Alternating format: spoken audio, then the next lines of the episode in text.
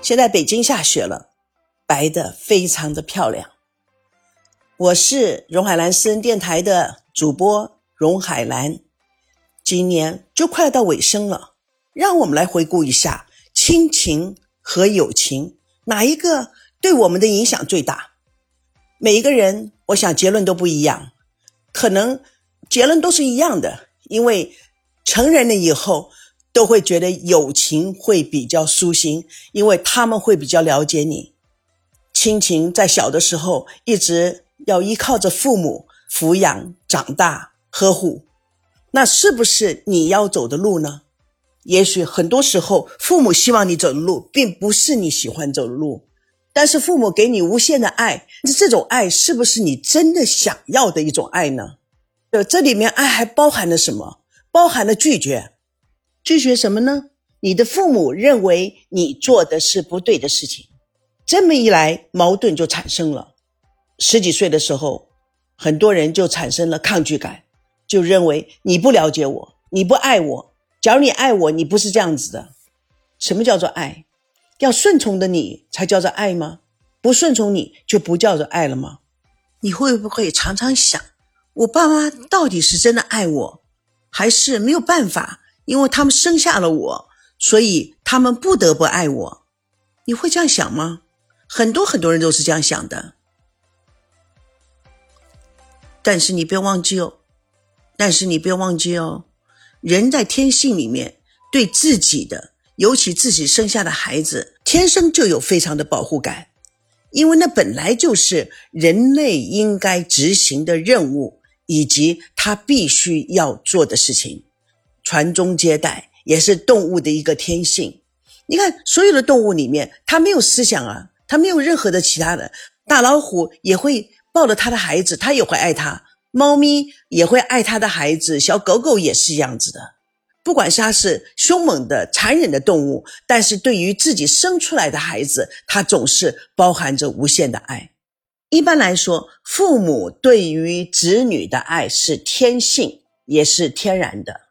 但有时候里面却包含了许多的期望及自己对自己的不满意而产生的对孩子的期望，对自己愿望的达成。所以很多的父母亲并不是说他拼命的逼孩子，只是他用这个孩子来满足他没有满足到的愿望。人性是不是非常的复杂？是的。假如你要真正的去分析的话，它是正反两面的。也是恶善相交的，所以一个人有善，一个人必须有恶；一个人有恶，他也有善，很有意思。假如你了解心理学的话，你对人性你会产生更大的兴趣。现在我们说朋友，朋友是什么呢？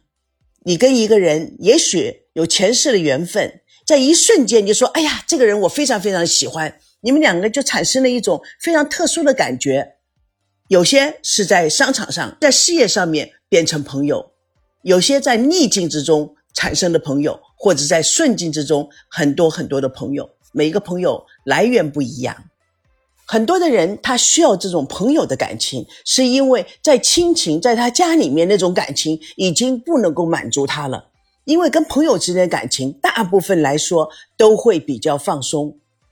我这事实上应该对亲情上面应该比较放松，但是很多人对他不可能说跟他父母说：“哎呀，我不喜欢你这样说的，我不要做你要做的事情。”假如这样说的话，他就怕会伤害到他的父母，让他父母觉得很伤心。所以跟朋友之间就好像没有这些问题。假如这个朋友不喜欢，最多我很伤心了，我这个朋友跟他分离了。再下一次你又碰到一个人，你还喜欢他，因为是一直不断的可以产生新的朋友，但是亲人就不一样啊。亲人有血缘的关系，很多时候你不喜欢，你也不得不给他寒暄。尤其是在中国这个环境里面，中国本来就很注重亲戚之间的关系。当然，有些亲戚是很让你头痛的，但可是美国就比较轻松了，他没有这些呃问题。我不喜欢他，我最多不跟他来往。在美国可以交到很多很多知心的朋友，因为他不见得跟他家人很接近，但是他跟他朋友很接近。他不见得会跟他家人讲很多他内在的秘密，却会跟他喜欢的朋友讲出他内在的秘密。他的家人，他的亲人永远永远不知道的秘密。我从美国来，中国的方式，美国的方式，对于亲人和朋友之间的一种情感以及看法，真的会很不一样。你可以留言呢，也可以说一说你对亲人和朋友之间的关系，你认为如何呢？咱们今天就到此为止，祝你冬天愉快，拜拜。